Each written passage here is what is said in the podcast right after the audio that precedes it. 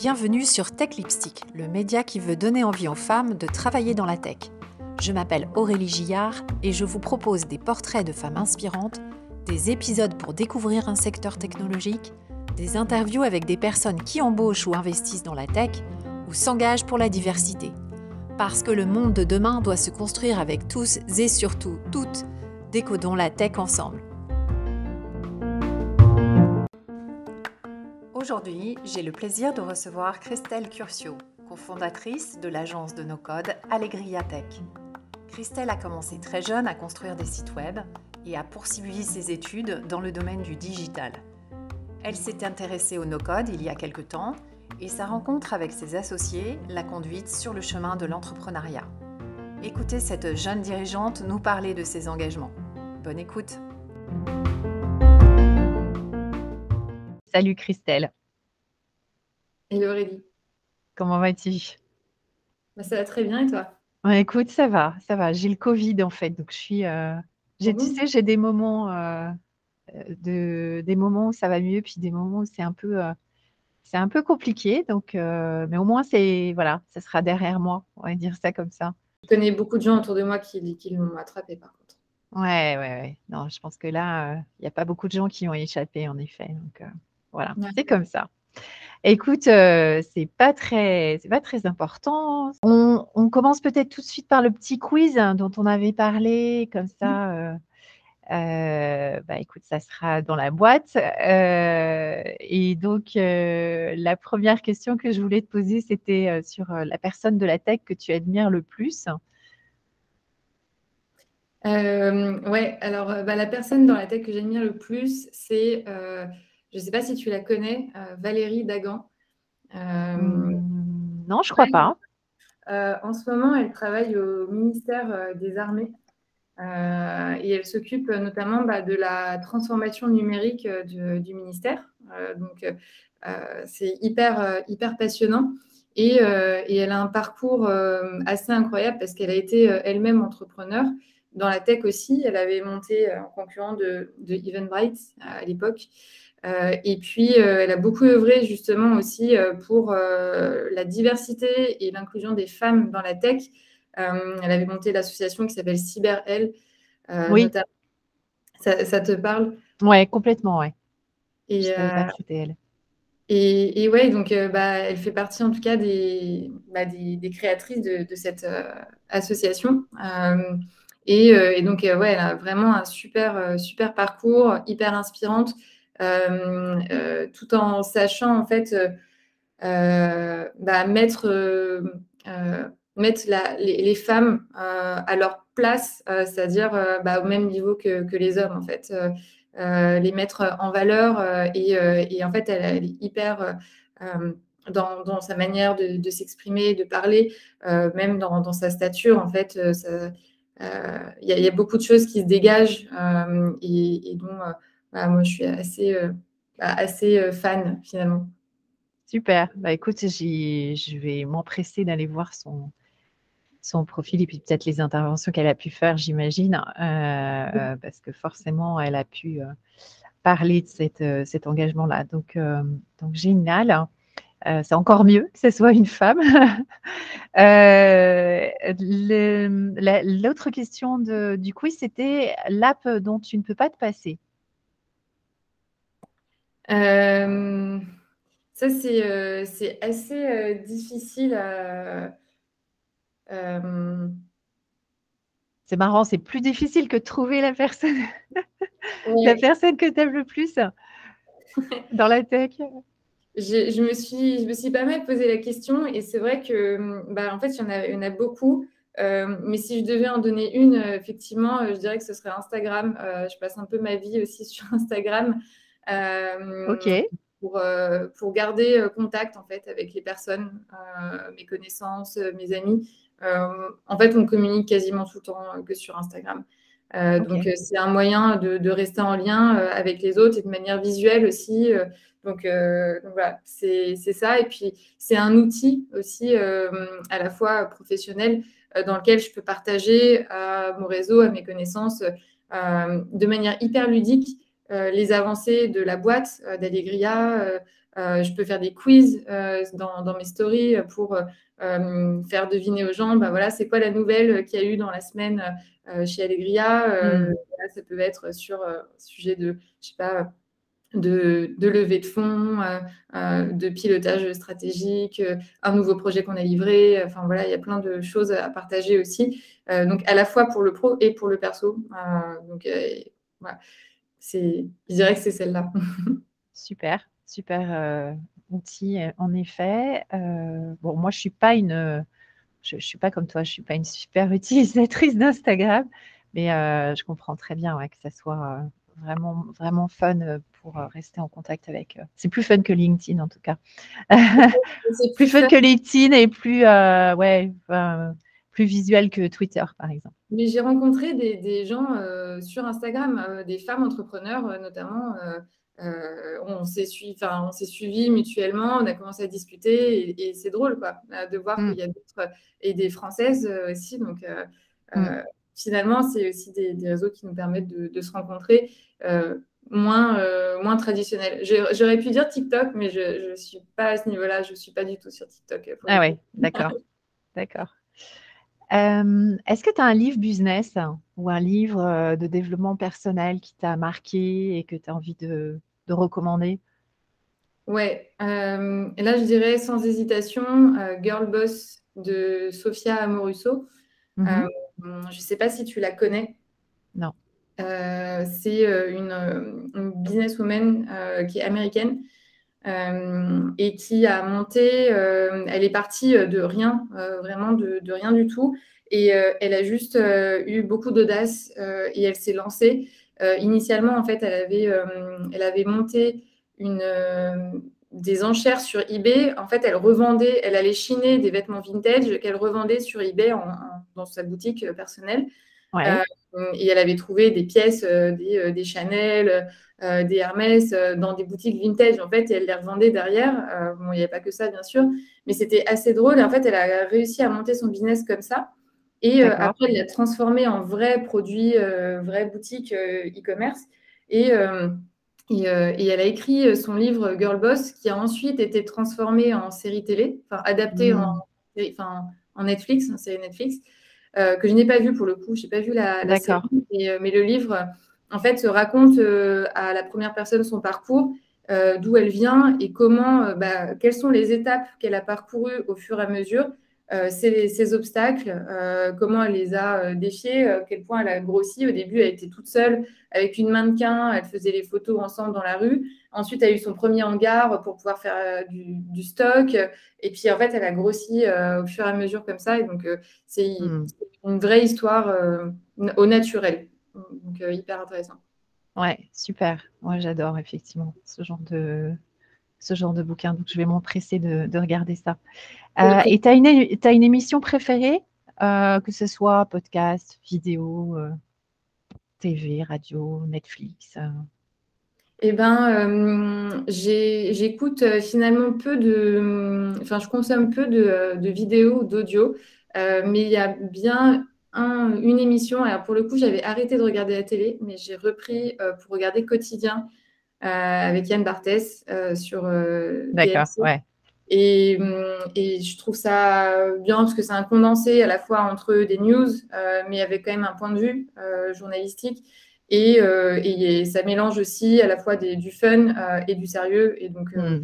moi, je trouve, ça, je trouve ça vraiment cool. Je ne regarde pas tous les jours, mais, mais c'est hyper agréable c'est ton moment de détente euh, dans une journée euh, super chargée.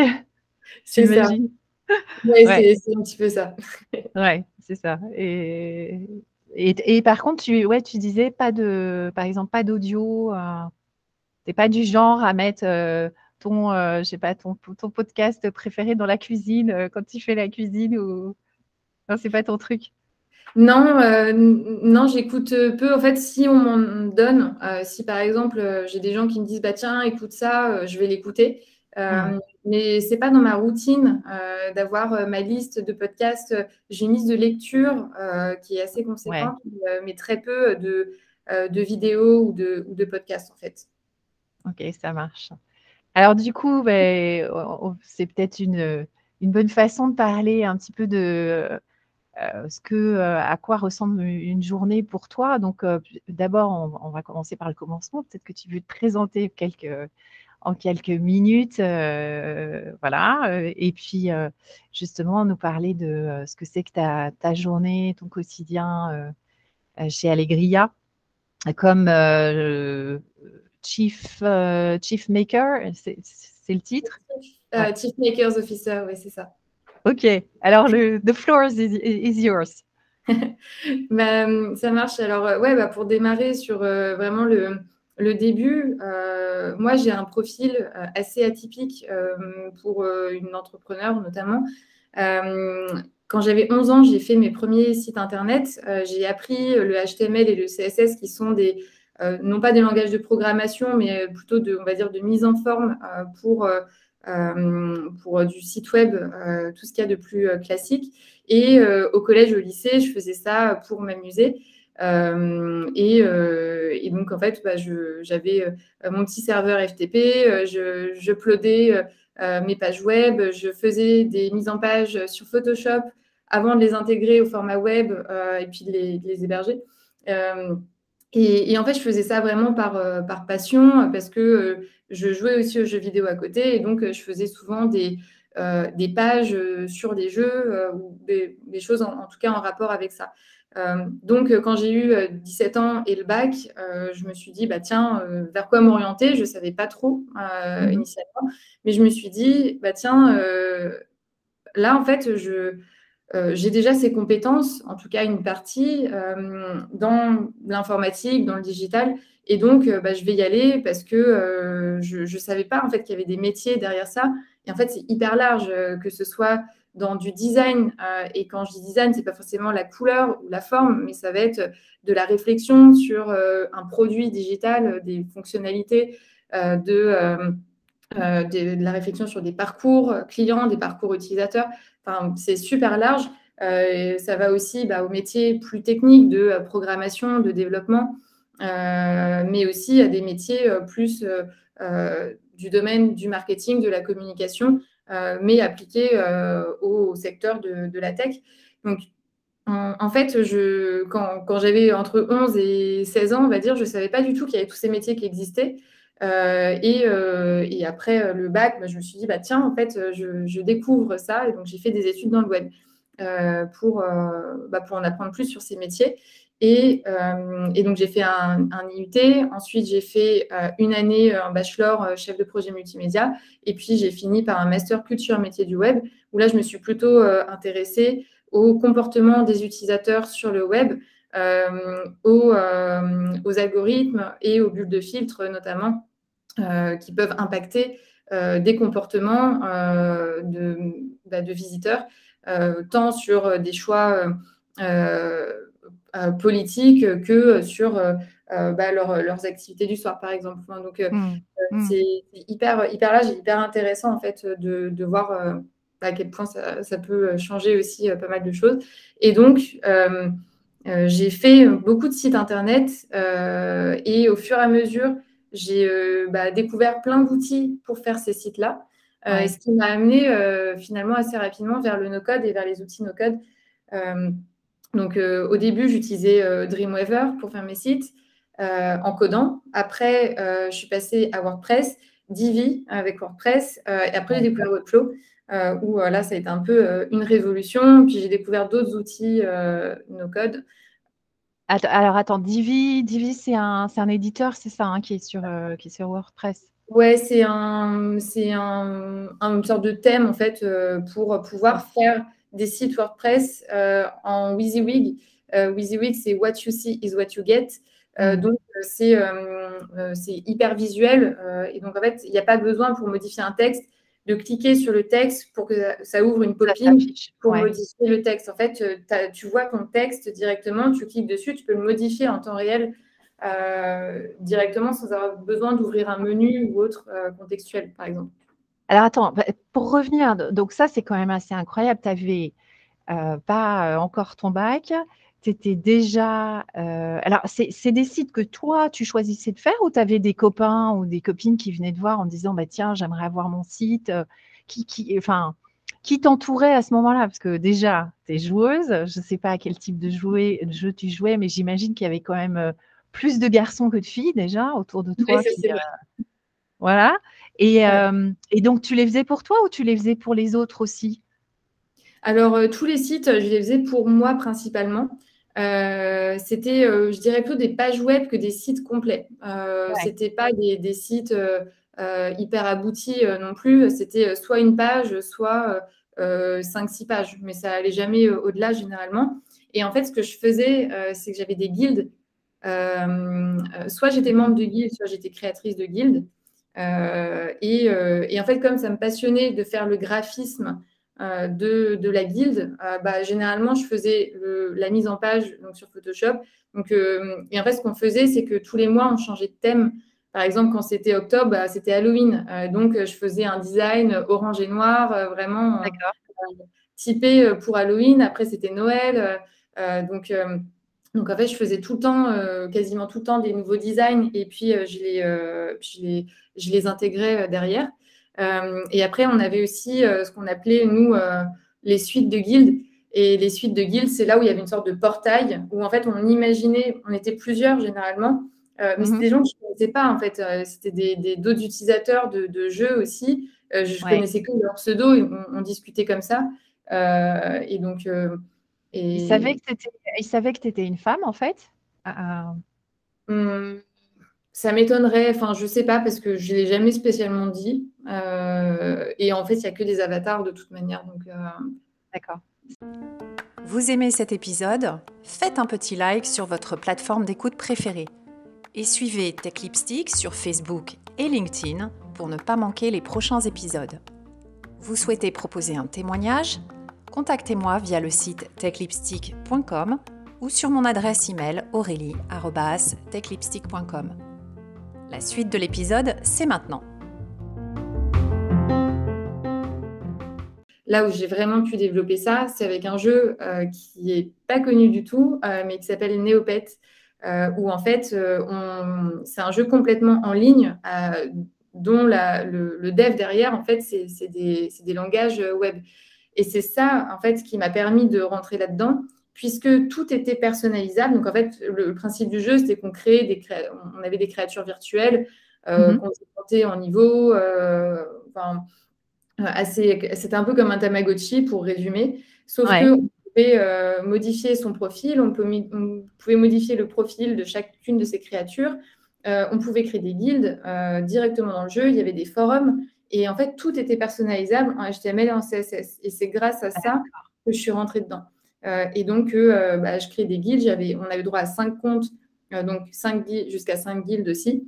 on avait des boutiques, des galeries, et tout ça, en fait, c'était des, bah, des moyens de justement travailler sur, sur ces skills de, design à la fois, et puis ensuite d'intégration derrière. Quoi. Donc ça, c'est un, un super... Enfin, c'est un terrain de jeu qui est génial, en fait, pour apprendre des compétences digitales en s'amusant. Et, mmh. et, c'est vrai que c'est vrai, j'en ai jamais entendu parler de ce jeu-là. C'est pas très connu. ça a été créé en 99, ça existe toujours aujourd'hui, mais ils ont tout changé. dans... Il y a eu une première grosse mise à jour en 2007, ce qui a changé pas mal de choses, mais, mais le jeu restait quand même ce qu'il était. Là maintenant, ça, ils ont vraiment moi, je reconnais plus du tout. Euh, D'accord. c'est plus le jeu que tu aimais ou. ouais, c'est autre chose peut-être. Donc, euh, donc du coup, enfin, c'est tout, tout, ça. Donc, ça t'a amené effectivement aux études que tu as choisies. Et euh, finalement, ta vocation, tu l'as découverte assez tôt. Enfin, c'est rare quand même de, savoir, même à 17 ans déjà, qu'on veut. Travailler dans un secteur particulier et développer ses compétences. C'est chouette. Bah ouais, parce qu'aujourd'hui j'ai 27 ans, donc en fait le choix je l'ai fait il y a 10 ans euh, et, je me rends compte que, que j'étais en plein dans le mille et donc j'ai beaucoup de chance parce que euh, aujourd'hui je continue à faire des choses qui me passionnent euh, dans ce milieu et, et, voilà, donc c'est parce que j'ai, en fait si ce que, ce que j'ai c'est que j'ai pu expérimenter ça mais par le jeu de manière hyper ludique. Et je ne suis, je suis pas arrivée en fait à 17 ans en, ne sachant pas du tout ce que je voulais faire parce que j'ai eu la chance de pouvoir expérimenter avant sans m'en rendre compte. Et, c'est ça qui est génial. Et, justement, on en avait déjà parlé une fois. c'est aujourd'hui l'équivalent de Néopet. Alors, c'est pas sur les mêmes compétences, mais pour moi, ça va être Roblox. Mm. Nouvelle génération, en fait. Roblox, c'est un jeu qui permet. Qui, En fait, c'est plein de mini-jeux dans un même écosystème, dans un même univers. pour le coup, Roblox a été créé en 2004. donc, en fait, c'est quand même assez ancien, finalement. La première version est sortie en 2006 après. Euh, et, en fait, ce qu'on peut faire, c'est on peut être game dev, développeur de jeux vidéo dans Roblox, puisque Roblox a développé son propre langage euh, pour permettre à ses utilisateurs euh, de passer du côté développeur et donc de créer ses propres jeux à l'intérieur et donc d'enrichir finalement la base du nombre, du nombre de, mini-jeux qu'il y a à l'intérieur. et, ça, en fait, c'est super parce que ça permet à des jeunes d'aujourd'hui comme moi, euh, quand, euh, ce que j'ai pu expérimenter avec Neopet, et eh ben, de faire du game dev euh, en s'amusant sans même s'en rendre compte. Et pour le coup, eux, ils peuvent gagner de l'argent derrière aussi a ces utilisateurs en plus, un, un, système de recommissionnement. D'accord. Mais là, ça, c'est pas. Donc, il faut quand même apprendre le langage. C'est pas du, c'est pas du no code en fait. C'est pas. tu dois quand même te, enfin, te palucher d'apprendre le code qui est associé à ce jeu-là. Euh, je crois que c'est quand même assez euh, accessible. Ouais. Euh, j'ai jamais mis les mains dedans moi-même, mais il me semble que c'est quand même assez visuel comme langage, ce qu'ils ont fait. D'accord. D'accord. Donc, donc ça, c'est, enfin, si tu avais, allez, si tu extrapolais, si tu avais des gamins aujourd'hui, tu leur dirais, allez sur, allez, je, allez sur Roblox, faites vos propres jeux. il, faut, il faut avoir l'idée quand même. Enfin, tu vois, c'est pas, c'est pas si simple. Alors j'imagine que quand tu joues beaucoup, euh, tu as, peut-être plus facilement des idées de jeu. Mmh. Euh, et parce que c'est un peu différent de ce que tu décrivais. Néopet, c'est là, tu as tes, créatures que tu personnalises. Mais là, là c'est carrément, tu peux développer ton propre jeu. Mmh. Euh, ouais, c'est sympa, mais il faut les. Disons que moi, ce qui me ferait peur, c'est d'avoir les idées, en fait. Ouais, c'est sûr que comme moi je baigne dedans, euh, bah, je vois passer beaucoup de choses différentes. Euh, dans le même genre, il y a Minecraft aussi, même si c'est pas, euh, je, dirais que c'est pas, tu, tu peux pas aller aussi loin. Enfin, après, bon, pareil, enfin, moi j'ai un peu joué à Minecraft, mais je l'ai pas non plus poncé. Roblox, c'est vraiment tu développes un jeu. Alors après, il y a des gens qui ont reconstruit un ordinateur, un système de fonctionnement d'ordinateur dans Minecraft. Euh, parce qu'il y a du booléen, il y a du binaire euh, que tu peux euh, simuler en fait aussi à l'intérieur. Donc après, les possibilités sont infinies. Mais ouais, c'est un peu le même genre. et, et ouais, enfin moi je trouve ça hyper hyper intéressant. Et c'est sûr que si, enfin moi, je devais conseiller à des enfants aujourd'hui, entre même à partir de 8 ans ou 9 ans, ce serait d'aller sur du Roblox ou des, jeux similaires pour euh, bah, s'amuser euh, et en fait même pas se rendre compte qu'on développe des compétences quoi, parce que euh, c'est l'amusement avant tout et c'est après en fait qu'on se dit ah mais en fait j'ai fait ça pendant tant d'années et mais c'est super utile parce que j'ai développé des compétences à la fois en design à la fois en intégration à la fois sur bah, c'est quoi un modèle de données comment fonctionnent des données entre elles c'est quoi un serveur c'est quoi la relation client-serveur enfin plein de choses comme ça qui, qui sont naturelles finalement comme quand on apprend à lire ou à écrire à l'école quoi. Oui, c'est justement, ce serait peut-être le rôle de l'école aussi, de donner accès à ce type de d'outils, tu vois, plutôt que bon d'essayer euh, simplement d'enseigner le code, ce qui est quand même pas euh, forcément très marrant en soi. Euh, je crois qu'il y avait Francis Lelon qui a fait une tribune là-dessus justement, où il parlait du fait que c'était pas forcément le plus le plus accessible et le plus sympa à apprendre et que après, bon, c'est, enfin, moi, je suis complètement d'accord avec ce qu'il dit. C'est que euh, pour moi, en fait, le, code, c'est, juste euh, un moyen d'arriver à un produit euh, digital. mais ce qui est important, c'est de comprendre effectivement toutes les possibilités qu'il y a pour arriver à ce résultat, mais surtout de comprendre comment est-ce que une interface est affichée sur un écran, comment est-ce que bah, sur l'interface, comment les blocs sont construits. Donc ça, c'est pour la partie plutôt bah, construction et, et, visuelle. Et surtout derrière, bah, quand il y a des workflows, quand on clique sur un bouton, bah, qu'est-ce qui se passe derrière pour que ça fonctionne et que ça déclenche euh, une série d'actions, euh, donc, euh, donc les workflows? comment est-ce qu'on construit ça et comment est-ce qu'on imagine le modèle de données quelles, sont les, tables, les références entre, entre les différentes tables pour qu'on on arrive justement à un résultat au-delà du, code en tant que tel, parce que le code, euh, mis à part si c'est euh, pour, euh, je ne sais pas, et encore, je vais dire mettre en gras, mais maintenant, il n'y a même plus besoin de, mettre des balises pour ça. Donc, pour moi, le code, ça, vient, c'est bien de savoir qu'il y a du code derrière, mais c'est quand même un non-sens d'essayer d'apprendre aux enfants à coder avant même d'apprendre le fonctionnement et la logique qu'il y a derrière. C'est ça, les principes. Mmh en tout cas, donc toi, tu avais ce bagage-là, quand tu as fini tes études. Et du coup, euh, quel a été la première, le premier job que tu as, que tu as occupé euh, fort de cette. Euh,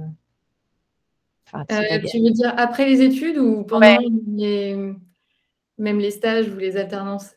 Ah ben j'imagine que ouais, du coup c'est bien, tu as démarré carrément pendant tes études, c'est vrai? Ouais, moi j'ai toujours voulu travailler en même temps que mes études euh, pour euh, apprendre un maximum euh, et tirer le, plus que je pouvais du monde professionnel pour me rendre compte de bah, c'était quoi la suite en fait. Hmm. Qu'est-ce qui se passe dans le monde réel, dans le monde du travail. Et donc mon tout premier stage, c'était dans une agence web qui s'appelait, je ne sais pas si elle existe toujours d'ailleurs, mais Triangulaire. Euh, c'était un intervenant qui était venu nous donner des cours justement de Photoshop et de design. Euh, euh, et, donc j'ai pu faire mon stage d'un mois là-bas. Ok. Et, ensuite, le, bah, la deuxième expérience, c'était un stage suivi d'une alternance chez Instant Luxe, où là j'étais UX UI designer. Euh, donc euh, créé par euh, Yann Le Floch, qui donc c'est un groupe, enfin c'est ça a été racheté par le groupe Galerie Lafayette ensuite. mais ça a été killé en 2016, 2015 ou 2016, je sais plus. peut-être 2017. Et, et, donc là, bah, hyper intéressant parce que j'étais dans une équipe, il y avait une quinzaine de personnes et j'ai vraiment vu, parce qu'en fait, dans, dans, le stage que j'avais fait avant, on était beaucoup moins nombreux. Là, j'ai vraiment vu la vie d'une entreprise euh, euh, et avec une équipe euh, dev, à l'époque, il n'y avait pas encore d'équipe produit, donc c'était plutôt le marketing, le pôle marketing, le pôle design, le pôle dev. c'était un petit peu organisé comme ça. Et, donc, hyper intéressant parce que je faisais à la fois du design d'interface, mais aussi des shootings photos. c'était hyper sympa. Donc, c'est un mélange un peu des deux. Euh, et de, com aussi. Euh, et puis euh, ensuite, la deuxième alternance que j'ai faite, c'était justement au syndicat national du jeu vidéo, où là, je suis, j'ai pu travailler dans le monde du jeu vidéo. et je suis restée ensuite deux ans, donc ce qui porte à trois ans bah, le temps que j'ai passé là-bas. Et hyper, hyper intéressant parce que j'ai pu voir. alors, ça m'a éloigné un petit peu du web en tant que tel, puisque j'ai j'ai fait des refontes de sites là-bas, euh, mais euh, c'était beaucoup axé sur de la communication, beaucoup d'événementiel aussi, un petit peu de gestion administrative, mais pour penser des process. donc là, ça, ça, faisait pas mal réfléchir justement à tout ce qui est workflow, mhm. automatisation, à ces sujets-là. Mais à l'époque, je ne connaissais pas encore, quand j'étais là-bas, les outils no-code. je ne connaissais pas Airtable, par exemple, qui est un outil pour créer des bases de données et des automatisations. Je connaissais pas Zapier, je connaissais pas Integromat, qui s'appelle Make aujourd'hui. Euh, je connaissais juste WordPress. Et donc, les sites, je les faisais avec Divi et WordPress, justement. Euh, et, en fait, euh, quand je regarde un peu dans le rétro, je me dis, waouh, mais en fait, si, si, tous ces outils, je les avais à ma disposition, enfin, si je les connaissais à cette époque-là, ça aurait changé tellement de choses, à la fois dans la vitesse d'exécution et dans jusqu'où on peut aller. Euh, pour, bah, pour monter des, des, process. Par exemple, là, on a, on a lancé le syndicat national, euh, le syndicat français des professionnels du no-code. D'accord. Et, et, en fait, bah, on a mis en place le process pour sur Hello Asso pour aller récolter les cotisations, récupérer toute la liste des membres qui ont cotisé avec leur dernière date de cotisation dans une base de données pour pouvoir être en mesure de faire des relances, etc. on l'a mis en place super facilement. Alors que euh, de l'autre côté, euh, bah, on était à, faire des relances à la main, etc. Donc, euh, en fait, tous les process finalement sont, bah, peuvent être revus pour améliorer complètement bah, l'efficacité, la productivité et tout ça. Et donc, ces trois ans là-bas, c'était vraiment super parce que j'ai pu rencontrer des acteurs de l'écosystème du jeu vidéo, des développeurs, des éditeurs euh, voir comment ça se passait en fait euh, dans, les studios à travers des visites. Euh, sur la partie événementielle, on avait créé le Game Camp, qui est le premier événement qui rassemble des professionnels sur deux jours à Lille, donc avec la région, avec la métropole, avec Gaming, qui est l'association des Hauts-de-France pour le jeu vidéo. donc c'était incroyable de pouvoir participer à tout ça et vraiment de sentir que, bah, que les gens, notamment les membres, et que toute la filière en fait euh, bah, que ce qu'on faisait, ça servait à toute la filière. Et donc, euh, donc c'était vraiment super. Quoi. Là, tu as trouvé ta place euh, facilement dans cet univers-là parce que tu connaissais les codes, que tu étais toi-même gameuse et j'imagine, hein, ça, ça, facilite quand même pour faire partie de la, communauté. Ouais, c'est sûr que bah, je me sentais beaucoup plus à l'aise dans cet écosystème que dans le monde du luxe où j'étais avant, puisque euh, je suis beaucoup plus, euh, enfin, j'aime beaucoup plus le, monde du jeu vidéo que le monde du luxe. Donc, forcément, quand, en fait, surtout, c'est une industrie de passionnés, euh, le, jeu vidéo. Et donc, quand tu parles à des gens, tu vois qu'ils sont, soit quand c'est des créateurs, tu vois qu'ils sont passionnés du jeu qu'ils sont en train de développer, ou bien même des, jeux des, autres personnes. Et donc, c'est vraiment super. moi, j'avais le sentiment qu'il n'y avait pas tant de concurrence que ça entre les studios aussi puisqu'en fait, c'est un produit finalement B2C, euh, le jeu. Euh, et donc, chaque jeu peut avoir son, potentiellement son marché aussi. Et donc, hmm. euh, donc, c'était, c'était aussi intéressant. Et, et ouais, effectivement, mais je pense que ça vaut pour tout. il faut trouver sa place dans, dans un monde qu'on, en tout cas, dans quelque chose pour lequel on est passionné. Et comme moi, j'aime beaucoup le jeu vidéo, j'aime beaucoup la tech aussi à la base, bah forcément, c'est, bah, j'adore parler de, ces sujets-là avec euh, les gens qui m'entourent. Euh, et, donc, ouais, c'est aussi plus facile. Et, euh, en tant que, femme, je me suis jamais sentie, enfin, pas forcément à ma place ou autre. les gens étaient toujours très sympas avec moi parce que j'étais étudiante enfin, quand je suis arrivée. Et donc, j'ai toujours été bien accueillie partout où je suis allée. et donc, donc ça, c'est super. Donc, vraiment, ça, c'était hyper agréable aussi, quoi. Et alors là, tu as trouvé un autre univers qui est celui du, du no-code pour euh, bah, justement continuer dans un domaine de passionné. Donc, tu peux nous en dire plus peut-être sur euh, bah, rapidement ce que c'est le, no-code et surtout ce que tu fais euh, aujourd'hui, pour quelle entreprise tu travailles. Oui, bah, en fait, euh, alors je vais essayer de résumer simplement ce qu'est le, no-code. Euh, c'est euh, un ensemble, on va dire, de technologies et d'outils qu'on peut utiliser sans savoir coder pour réaliser des automatisations, des sites web, des applications web, des applications mobiles, des logiciels métiers. Mmh. Voilà, donc pour de bout en bout arriver à un produit digital complet, fini, sans avoir eu besoin de coder. En gros, euh, c'est ça, le no-code.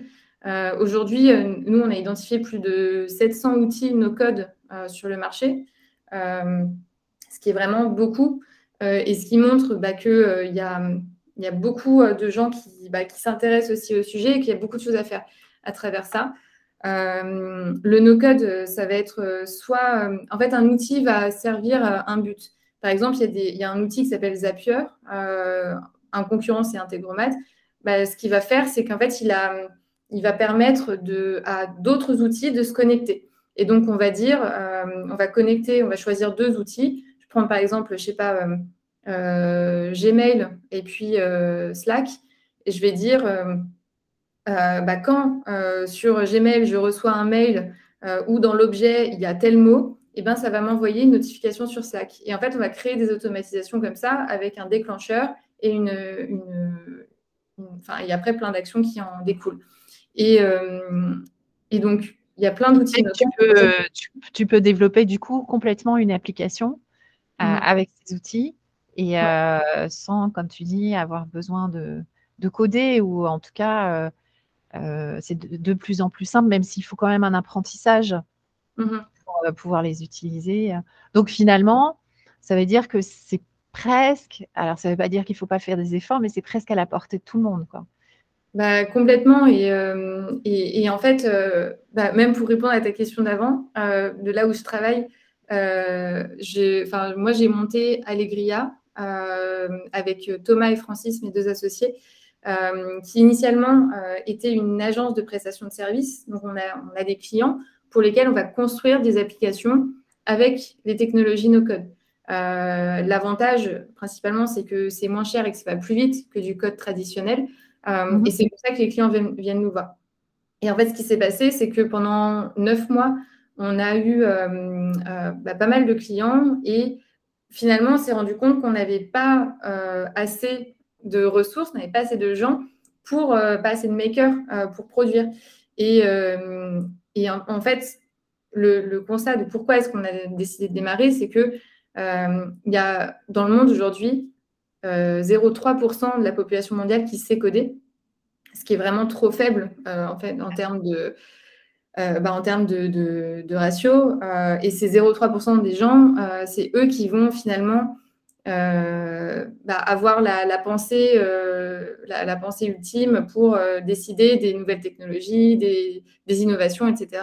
Et nous, en fait, on voulait permettre à un peu monsieur et madame tout le monde euh, de pouvoir prendre sa place justement dans, la tech, euh, dans notre écosystème euh, et démocratiser, évangéliser au maximum sur le no-code. Donc c'est pour ça que on, en parle beaucoup des, bah, à tout le monde parce que nous-mêmes, on est tombé dedans et, et c'était vraiment super. Moi, je me rappelle la première fois que j'ai fait les, les leçons interactives de Bubble, qui est un outil pour faire du visual programming, donc des web apps j'ai découvert euh, des choses que je faisais, euh, que je peinais à faire euh, en codant en PHP mais SQL à l'époque, bah, justement quand j'avais 16 ans, 17 ans, et j'y arrivais pas. Et là, en fait, c'est des choses qui sont déjà préconçues pour, bah, pour que ce soit beaucoup plus, plus rapide, sans avoir à réinventer la roue à chaque fois.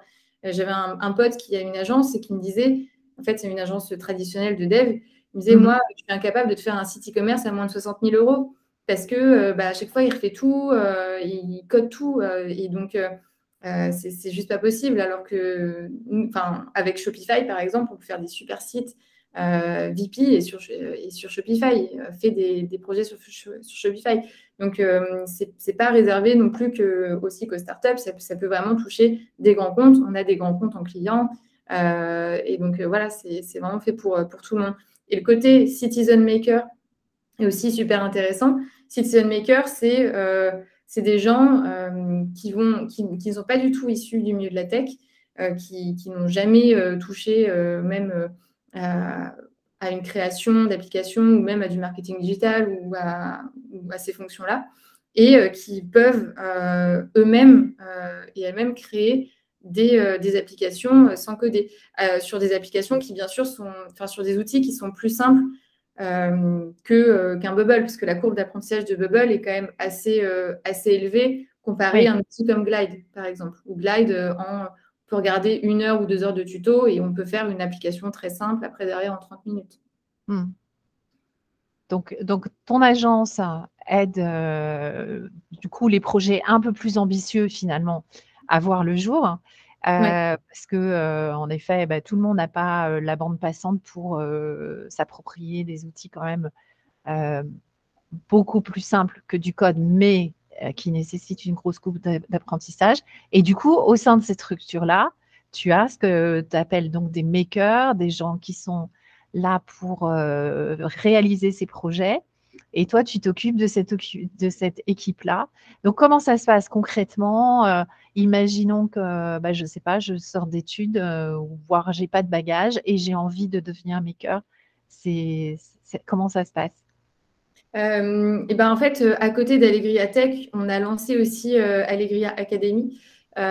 justement pour pallier à ce problème-là de il n'y a pas assez de devs, il n'y a pas assez de makers dans le monde et on a besoin de former des gens. donc l'Allegria Academy, c'est un an de formation. Euh, c'est trois mois à temps plein et puis ensuite c'est une alternance euh, sur un rythme un jour euh, en école et quatre jours en entreprise. Ah et, nous, on a pris d'ailleurs un, pari assez fort qui est de dire on ne lance pas une cohorte, on ne lance pas un batch si on n'a pas 50% de femmes étudiantes justement dans cette promo. donc là, pour l'instant, on a lancé deux promos. la prochaine, elle sera lancée en septembre. Et euh, c'est ouvert à toutes et à tous, sans prérequis euh, académiques et, mmh. euh, et, sans bagage technique. par exemple, on a des gens qui avaient postulé, ils avaient entre 17 et 71 ans. on a eu plus de quasiment 2000 candidatures en quelques mois quand on a fait le lancement, c'était en, décembre.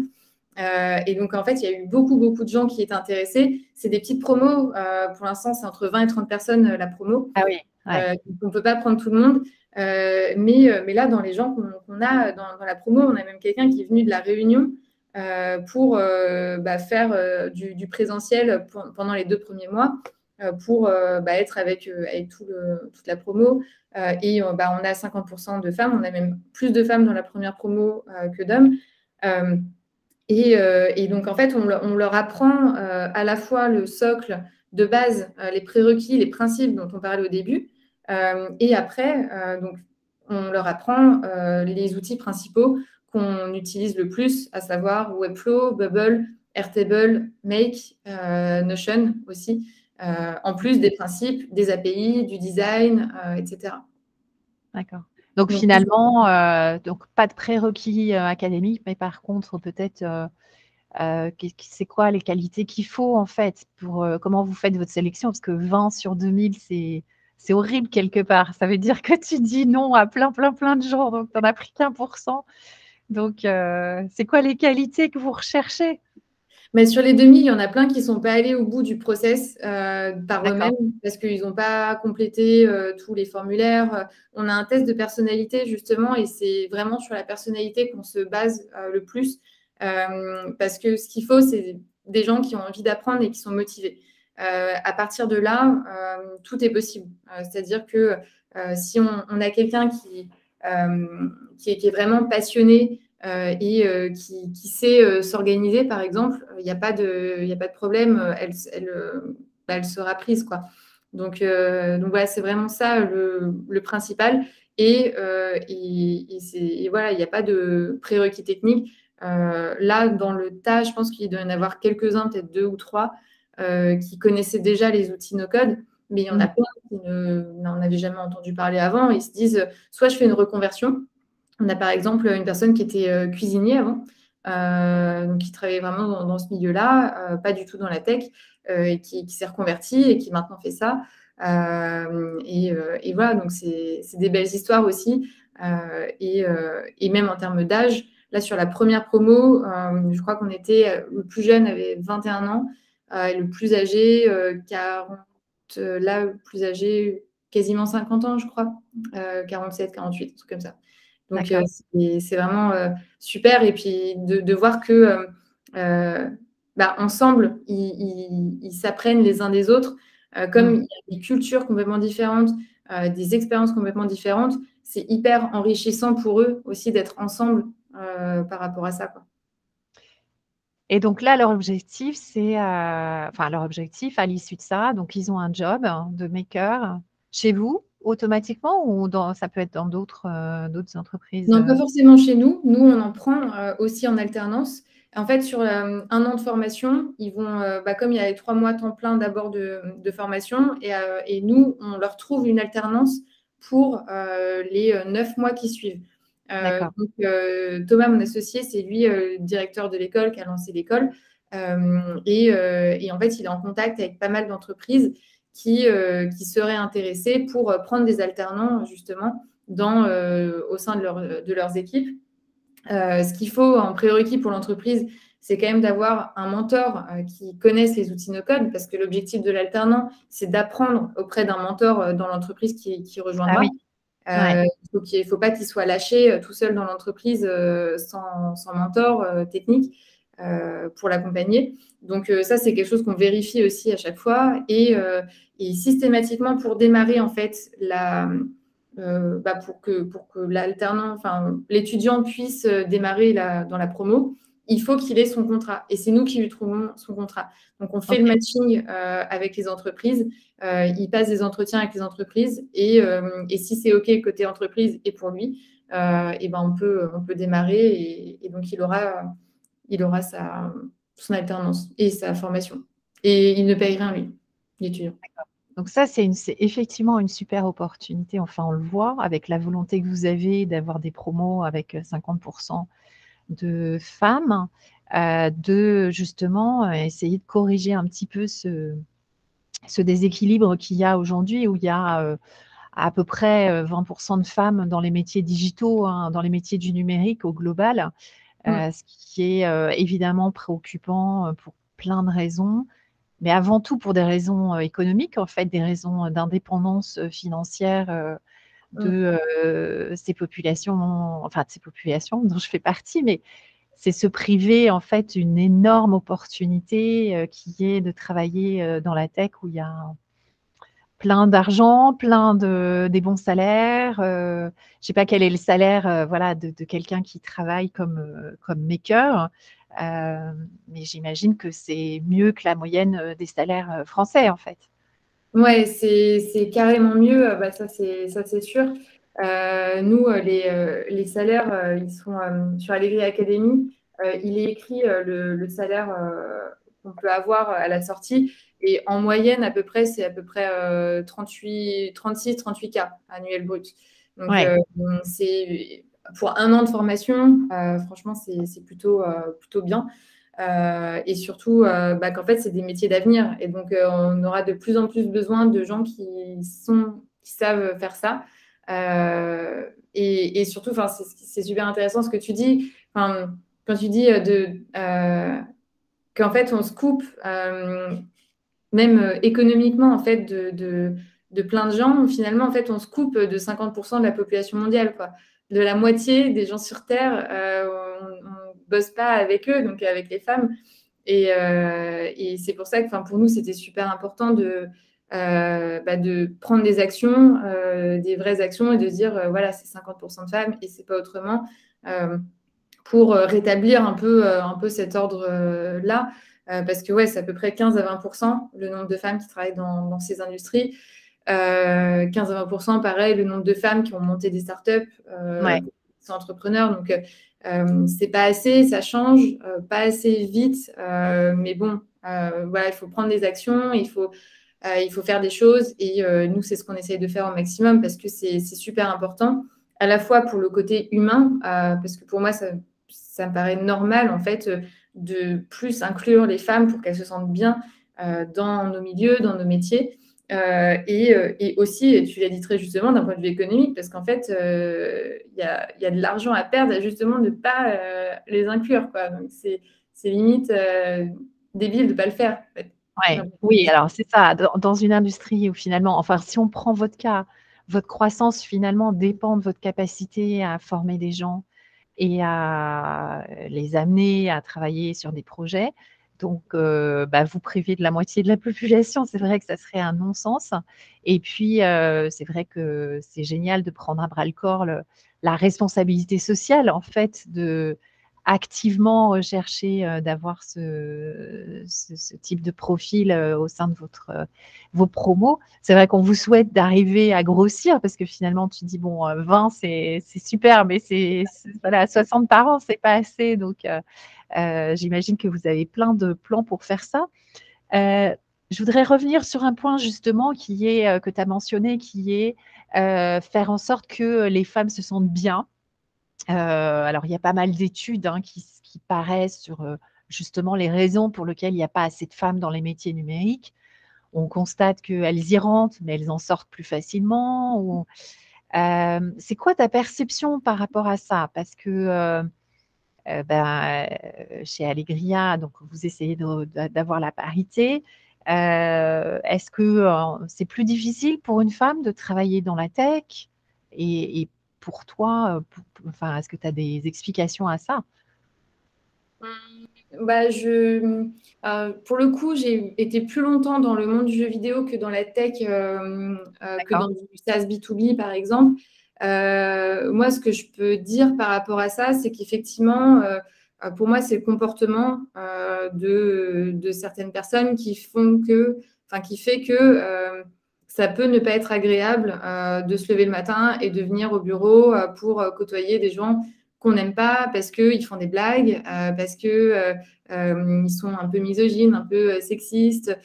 ça peut être des petites blagues de rien du tout, mais en fait, on les ressent, on les, on, les entend et ça reste et ça peut instaurer un climat de méfiance envers ces personnes-là et, et, aller grossir, grossir au point que ça, ça, devient painful, quoi, de, de venir euh, et, et, de supporter ça, quoi.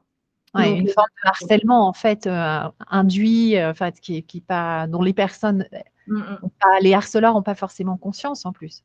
Bah, c'est ça, c'est des, des, biais, mais ça peut être effectivement fait avec inconscience, parce qu'on se dit, ah bah tiens, c'est drôle, machin, mais en fait, ça ne l'est pas du tout, et ça commence à changer, et et il y, a plein de, il y a plein de choses par rapport à ça, mais euh, en, fait, euh, je pense que les, femmes, enfin, je peux parler au nom de toutes les femmes parce que je ne sais pas, mais euh, on a été beaucoup plus à, ne pas dire quand ça ne va pas et à supporter les choses. Mm. et ce qui fait que bah, c'est pour ça, au bout d'un moment, en fait, on ne peut plus supporter et, et c'est trop. Euh, alors que bah, si on nous avait un peu plus aussi appris et éduqué à, dire les choses le plus tôt possible, euh, pour euh, justement, s'il y a un comportement qu'on n'aime pas, aller le dire, ça peut aussi éviter des situations comme ça. Et, mais, ça, c'est culturel et c'est comme ça que bah, depuis, un siècle. Enfin, c'est beaucoup comme ça qu'on nous apprend à être, mais ça change euh, aussi. donc, c'est dans, dans, ce qu'on voit dans les séries, dans les films, euh, même dans les, films Disney. Euh, là, on voit que les, les, protagonistes changent de comportement aussi. Donc, ça, c'est bien. Girl power. c'est le girl power. bah, c'est ça, c'est ça. il faut, enfin, et c'est avec des rôles modèles, justement, qu'on peut, qu'on peut dire, ah, mais si elle, elle le fait et qu'elle a ce comportement-là, ça veut dire que moi aussi, je peux le faire. Euh, et donc, euh, c'est pour ça qu'il faut vraiment avoir euh, de l'audace, avoir de la pugnacité et surtout ne pas hésiter à aller chercher les choses et à dire quand ça ne va pas et à s'extirper de toute situation. En fait, dès qu'on se rend compte que ça sent pas bon, il faut, faut peut-être regarder pourquoi. Est-ce qu'il y a moyen de changer ça ou pas? S'il n'y a pas moyen de changer ça, à éviter. Quoi. Et ça, c'est pour les environnements toxiques dans le travail. Euh, parce que j'en ai vu. Euh, et euh, si, si il y a trop de choses à changer, ça ne vaut pas le coup de faire la guerre pour essayer de changer toute la boîte. Il vaut mieux chercher une entreprise où ça sera plus ben, conscient et qu'on cherche plus, mmh. plus à mettre à l'aise. Toi, alors toi, tu es, donc responsable des, des makers chez Allegria. C'est quoi ton, ton attitude par rapport à ça, c'est tolérance zéro, c'est euh, j'explique gentiment et, euh, et euh, je l'explique gentiment peut-être la première fois, et puis après je, je sévis. Comment tu t'y prends Moi, alors pour le coup, j'ai pas remarqué de forcément de choses vraiment, enfin par exemple des blagues ou des choses comme ça. en tout cas sur la partie maker, j'ai pas eu besoin de faire de, de reprises à ce niveau-là. Euh, donc c'est cool euh, parce que nous, dès le départ, on a voulu euh, justement mettre en place un environnement qui soit le plus simple possible. Par hmm. contre, quand, en fait, c'est des choses bêtes, hein, mais si par exemple, il y a des gens qui mettent dans le lave-vaisselle au début et pas au fond, enfin devant et pas derrière, bah, ça, c'est des choses qu'on va dire. les hommes ne doivent pas aller dans les toilettes des femmes. voilà, ça, c'est des choses qu'on dit aussi. Et en fait, c'est débile, mais le fait de bien rappeler ça euh, et de marteler et, de dire Ah bah attends, regarde, là, tu as fait n'importe quoi. Euh, et on se le dit tous entre nous parce que ça peut arriver à tout le monde. Mais mais ça, ça inculque déjà en fait une culture d'entreprise qui fait que, ah oui, bah, si rien que par exemple sur les toilettes, bah, c'est hyper important, généralement ça empêche les gens aussi d'aller plus loin derrière. Donc, ouais, tu as une culture en fait respectueuse mmh. des différences de chacun dès le départ. Et finalement, avec, tu comptes sur l'intelligence, enfin, finalement, l'autorégulation collective pour que. Mmh. Euh, je, pense que c'est important, c'est vrai, et, on le dit souvent, tu sais, il y avait quelqu'un que je connaissais bien qui disait souvent le, poisson pourri par la tête. Et à l'inverse, si déjà à la tête, c'est-à-dire vous, les cofondateurs, vous êtes très clair sur euh, quelles sont les valeurs et quelles sont euh, l'esprit dans lequel euh, doit, euh, doivent évoluer les collaborateurs, je mmh. pense que c'est fondamental parce que, en effet, et outre le fait que, en plus, vous êtes trois, dont toi, une femme, ce qui est aussi, ce qui aide beaucoup aussi, je pense, à, bien poser les choses dès le départ. Je pense que c'est un peu le drame, non? C'est que dans, beaucoup de startups aujourd'hui, il n'y a pas de, de cofondeur femme. Ouais, bah, je crois que c'est 13 euh, euh, ou 15 un truc comme ça. Mm. Donc c'est vraiment très faible. Et effectivement, il faut que l'exemple euh, passe par les founders, ça c'est sûr. et donc, bah, nous, avec Thomas et Francis, on fait au maximum pour justement que nos valeurs personnelles et celles qu'on a envie d'induire dans la boîte, bah, on, on, les vive au quotidien. Et qu'on les transmette par l'exemple.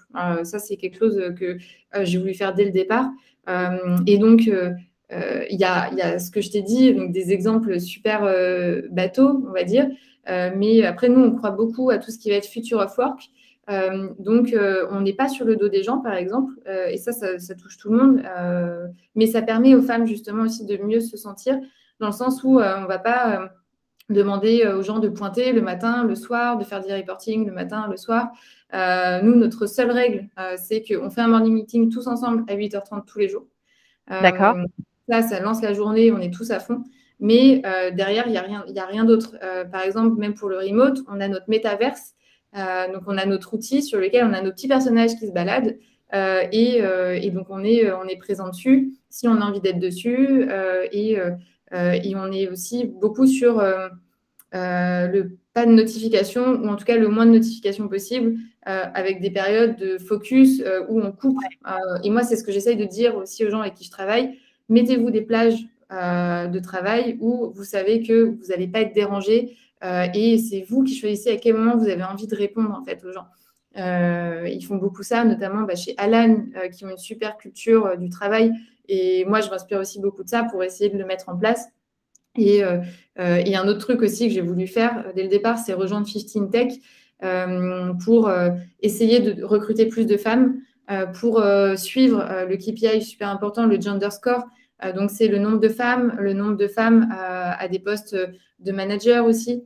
Et, et, après, il y a plein d'autres KPI plus RH à suivre pour, et pour participer aussi au, au club. ils ont monté un club il n'y a pas longtemps, Tech Gender pour euh, justement voir les sujets de la parentalité LGBT, euh, pour voir comment ça peut s'inclure euh, dans une boîte. et comme on est au début, c'est maintenant qu'il faut le faire. c'est pas dans trois ans, dans cinq ans, quand on dira, quand en fait il y aura des erreurs qui auront été faites et qu'il faudra tout changer. Quoi. Il faut que ça, faut le faire maintenant. Parce que là, vous êtes quoi? Vous êtes une trentaine, je suis peut-être en deçà même. Mais 60. Vous êtes 60 et vous avez pour ambition d'être? Euh, Je dirais 100 à la fin de l'année à peu près. 100 à la fin de l'année. Donc là encore, des opportunités, euh, plein d'opportunités pour euh, ceux qui, ben, celles qui nous entendraient. essentiellement des postes de maker, j'imagine. Alors, maker et des chefs de projet. donc, c'est équivalent product owner, product manager. Euh, et surtout, bah, on, cherche beaucoup de femmes à ces postes-là. Et j'ai l'impression que les femmes n'osent pas postuler en fait à, ce job. Euh, chez nous, ça s'appelle No Code Project Leader. Euh, il y a un rôle de, gérer la relation avec le client et de gérer et piloter une équipe de designers et de makers. et pour le coup, là-dessus, sur ce job-là, on a très très peu de femmes. on a deux femmes là chez nous qui occupent ce job. c'est vraiment trop peu. Quoi. Et pourquoi? Parce que c'est une question de compétences, là, pour le coup, technique Alors non, parce qu'il n'y a même pas besoin de, savoir être maker. Ben, c'est toujours mieux, bien sûr, de connaître, d'avoir été maker avant, mais mais euh, pour le coup, euh, c'est de la gestion de projet, en fait. Euh, c'est de la gestion de relations clients. ce n'est pas des, choses très compliquées en soi. Il faut être rigoureux, il faut être organisé. Il faut avoir le sens bah, du service parce qu'on est en contact direct avec le client. et il faut, savoir bah, monter une roadmap avec prévoir des phases de conception, des phases de, cadrage, des phases de design, des phases de, euh, prod, de, livraison. Euh, voilà, c'est coordonner en fait euh, la, vie d'un projet jusqu'à sa livraison auprès du client. Et, donc, ce n'est pas technique en soi, ça, demande bah, des compétences de gestion de projet. Mais je, pense que c'est peut-être que ça doit faire peur en, intitulé ou je ne sais pas, mais, mais on a peu de femmes qui postulent à, à ça. Quoi. Peut-être encore, euh, pareil, là, une, manque euh, méconnaissance, euh, sans doute, et puis la peur, en, effet, que ça soit un monde trop technique. Et donc ça, c'est, on va essayer de, changer ça. En tout cas, on en, on en parlera, si tu veux, sur LinkedIn, parce que, en effet, je pense qu'il y a quand même, pour le coup, des cohorte de gens qui sont formés à la gestion de projet en entreprise, quel que soit le type de projet en réalité. Euh, moi, j'ai fait ma carrière dans le marketing, j'ai fait énormément de gestion de projet parce que j'étais sur des rôles transverses. Donc, en mmh. fait, j'ai fait beaucoup de gestion de projet. Euh, et en effet, c'est pas tant les qualités. Le plus dur, finalement, c'est les soft skills. C'est les mmh. qualités qui viennent avec, euh, plus que les compétences techniques. et je trouve que les femmes sont bien armée pour ça. Elle qui aime euh, souvent le consensus, euh, la, euh, la réussite collective. Et donc, mmh. ok, bah, écoute, on, on fera en sorte. Complètement. Et, et je suis d'accord avec toi, les soft skills, pour moi, c'est le plus important. Et quand je vois des gens, moi, typiquement en entretien, c'est ça qui va beaucoup plus me toucher. parce que je me dis, en fait, si on a tous les soft skills, et c'est aussi comme ça qu'on recrute les étudiants de l'académie, euh, si on a la motivation, qu'on est bien organisé, qu'on est rigoureux, euh, passionné, euh, en fait, finalement, pour apprendre, comme c'est beaucoup plus accessible que du dev ou que, je ne sais pas, de la deep tech ou de l'IA ou autre, ben, en fait, il suffit de motivation et de rigueur pour y arriver et pour apprendre. Et moi, je préfère avoir mille fois une personne qui ne connaît pas le, en termes de hard skills, qui n'a pas les hard skills, mais qui est top en soft skills et qu'on va former, à qui on va apprendre euh, bah, le métier, la méthodologie et tout ça, plutôt que l'inverse, quoi. Euh, mm. Ça, c'est sûr. Mm. C'est clair. Bah, écoute, tout ça, c'est hyper passionnant. Donc, euh, je souhaite en tout cas que tu puisses continuer à développer ton équipe. Et peut-être juste, si tu as cinq minutes, qu'on prenne juste pour savoir à quoi ressemble ta journée au quotidien. voilà, pour que ça soit un petit peu plus concret. Alors, euh, je, pense que tu t'en doutes, euh, ma journée, euh, enfin, aucune de mes journées ne se ressemble. par contre, je commence à avoir des petites routines et des rituels sur les semaines. Et donc, alors ah. déjà, bah, sur, sur les jours, c'est donc morning meeting à 8h30 tous les matins. Mmh. où là, en fait, on fait passer des annonces importantes auprès de toutes les équipes. C'est sur notre métaverse, sur Gazer, donc avec nos, petits personnages qui se, euh, qui se baladent. Euh, et ensuite, euh, généralement, je vais faire le morning meeting en ce moment avec l'équipe marketing puisque notre CMO est en congé maternité. Parce qu'elle vient juste d'avoir son, son, petit baby là, bah, il y a trois jours, qui, est né mardi, mardi dernier. Et, et donc, bah, en ce moment, je, je gère bah, l'équipe marketing pour les aider à prioriser, euh, à définir euh, les to-do de la journée principalement. Euh, donc, en fait, on a une roadmap et puis je passe en revue les différents éléments de la roadmap pour poursuivre ça.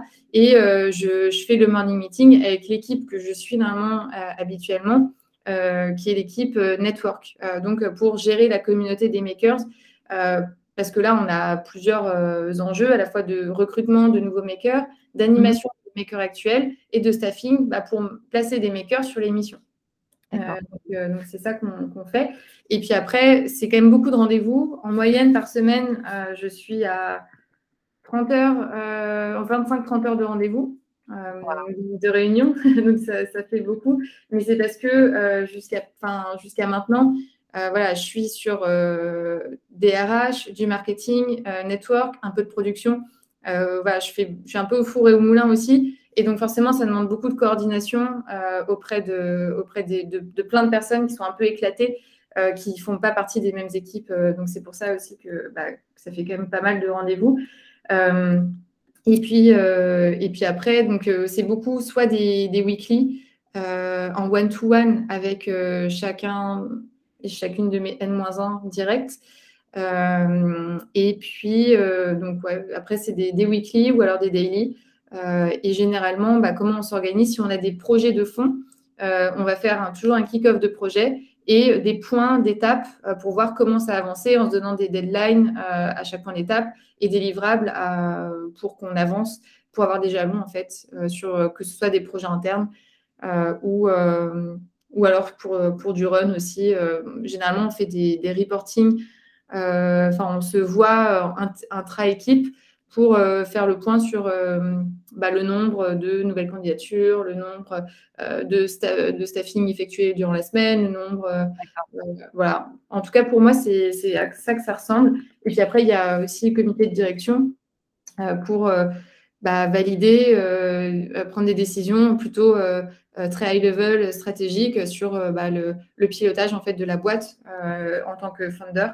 on est 6, 7 là dans le codir. En ce moment, puisque notre CMO bah, n'est pas, pas là puisqu'elle est en congé. mais voilà, je ne sais pas si ça répond à ta question, mais je pense que ça donne une bonne idée du fait que, bah, effectivement, tu as des semaines bien denses mais en même temps, euh, je pense que tu aimes ce que tu fais et tu, te sens euh, à, ta place avec une mission qui est passionnante. Donc, euh, donc c'est génial. Ouais. Bah, écoute, si le mot la fin, c'est est-ce que tu aurais un, conseil à donner à des jeunes femmes qui sont en études ou qui veulent choisir les études ou même en première partie de carrière et qui peut-être s'intéresseraient à la tech? Mmh. Euh, moi, j'aurais deux, ouais, deux conseils. Euh, le premier, euh, c'est en fait, c'est une citation, mais c'est plus facile. c'est plus facile de demander pardon que de demander la permission. et ça, moi, je le constate vraiment. Et si je devais dire quelque chose à mon moi d'il y a 10 ans, par exemple, bah, je dirais ça. parce que mieux vaut avancer euh, plutôt que d'attendre, d'attendre euh, l'accord euh, des gens ou, d'autres choses.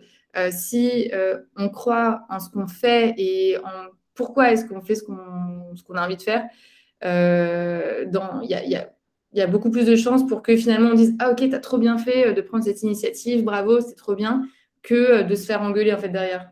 c'est très rare que ça arrive. et donc, vraiment, c'est de l'audace, avoir beaucoup d'audace pour, bah, pour euh, réussir et pour faire ce qu'on a envie. Et le deuxième conseil, c'est justement de, de, de faire, euh, d'être passionné, de, de trouver un peu le, que, peu importe le secteur d'activité, euh, peu importe, peu importe le, métier, il faut juste pouvoir tester et voir si ça nous plaît ou pas. Et si ça nous plaît, bah, le faire à fond parce que, bah, en fait, quand on se lève le matin, il faut qu'on se lève pour quelque chose, il faut qu'on se lève pour euh, quelque chose qui nous fait envie, tout simplement. Et donc, euh, euh, si on se rend compte que ça ne nous plaît pas, bah, il faut partir. Et, et, pour moi, ça, c'est super important de, trouver quelque chose dans lequel on peut s'épanouir complètement. Voilà, il y a mille possibilités, il y a, il y a mille, mille, métiers, mille secteurs d'activité. Donc, franchement, il y, a, il y a chacun a de quoi trouver sa place en tout cas, euh, dans le monde d'aujourd'hui, euh, on peut. C'est clair. Et euh, avec des, plein d'opportunités qui se qui s'inventent finalement, enfin qui se créent tous les jours, et notamment dans la tech. Et puis bah, surtout que les métiers de, qui seront exercés demain n'existent pas encore aujourd'hui. Mm. là, par exemple, il y a des Chief Metaverse Officers qui sont chez Balenciaga et compagnie. C'est des métiers, il y a un an, ça n'existait même pas. c'est vraiment drôle. Et puis pareil, Maker, Maker No Code, il y a deux ans, ça n'existait pas. Il y en avait 100 l'année dernière, il y en a 1000 aujourd'hui, peut-être qu'il y en aura 100 000 l'année prochaine. Euh, voilà, c'est exponentiel. Mm.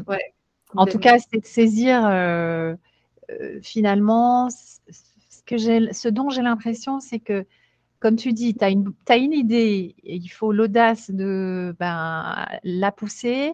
Et en tout cas, la technologie aujourd'hui est au service de ça et c'est plus un obstacle. Là où il y a quelques années, le fait de ne pas savoir coder et du coup de ne pas avoir un co-founder qui était euh, ou une CTO euh, ou développeur, c'était un obstacle. Aujourd'hui, ça l'est plus. Finalement, tu peux être un groupe de copines, te dire j'ai envie de lancer ça parce que je pense que ça peut changer euh, la vie des gens. Et la techno, c'est plus l'obstacle aujourd'hui.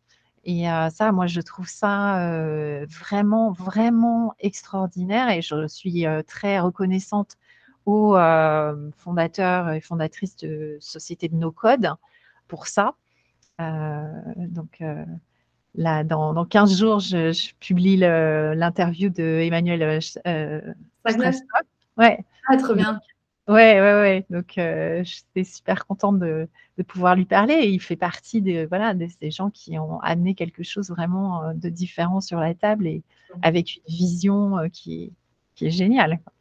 Mais ouais, et c'est le fondateur de Airtable qui dit euh, bah, on n'a plus, euh, on, plus besoin davantage de users, euh, d'utilisateurs. Maintenant, on a besoin de software builders, donc des no-code makers, des gens qui vont construire leurs propres applications, aussi simples soient-elles. ça va d'aller créer sa liste de lecture en mode application mobile. Aller euh, configurer sa cave à vin, aider son boulanger sur la gestion de ses stocks. Euh, voilà, ça peut être plein de choses comme ça. Euh, effectivement, si, tu as une idée, maintenant, tu peux, tu peux l'accomplir, la, réaliser toi-même avec des outils no-code. Et, c'est cet accès, en fait, à la technologie, il y a une, barrière qui s'est brisée grâce au no-code, en fait. Ouais, c'est ça. Eh bien, génial. Écoute, c'est le mot de la fin. Donc, merci mille fois, Christelle, d'avoir pris le temps pour aujourd'hui. Et puis, bah, écoute, euh, on se reparlera, mais en tout cas, euh, bon vent pour euh, les prochaines semaines et plein, plein de bonnes choses pour tes, ton équipe de makers et tes recrutements. Merci. J'espère pouvoir t'aider un petit peu dans ce domaine-là. Voilà. Bah avec, avec grand plaisir. Et donc, ouais, on, on recrute. et si on peut avoir des femmes qui candidatent, c'est bien. Ça marche. À, très bientôt, Christelle. Je te tiens au courant pour, le, pour la suite. Merci à toi, Aurélie. Bonne journée. Belle journée. Bye. Dans le prochain épisode, je reçois la CEO d'une entreprise d'intelligence artificielle qui est bien décidée à faire de celle-ci la prochaine licorne française. Alors pour ne manquer aucun épisode, inscrivez-vous sur la page Tech Lipstick de LinkedIn ou de Facebook et ajoutez le podcast à votre plateforme d'écoute. À bientôt!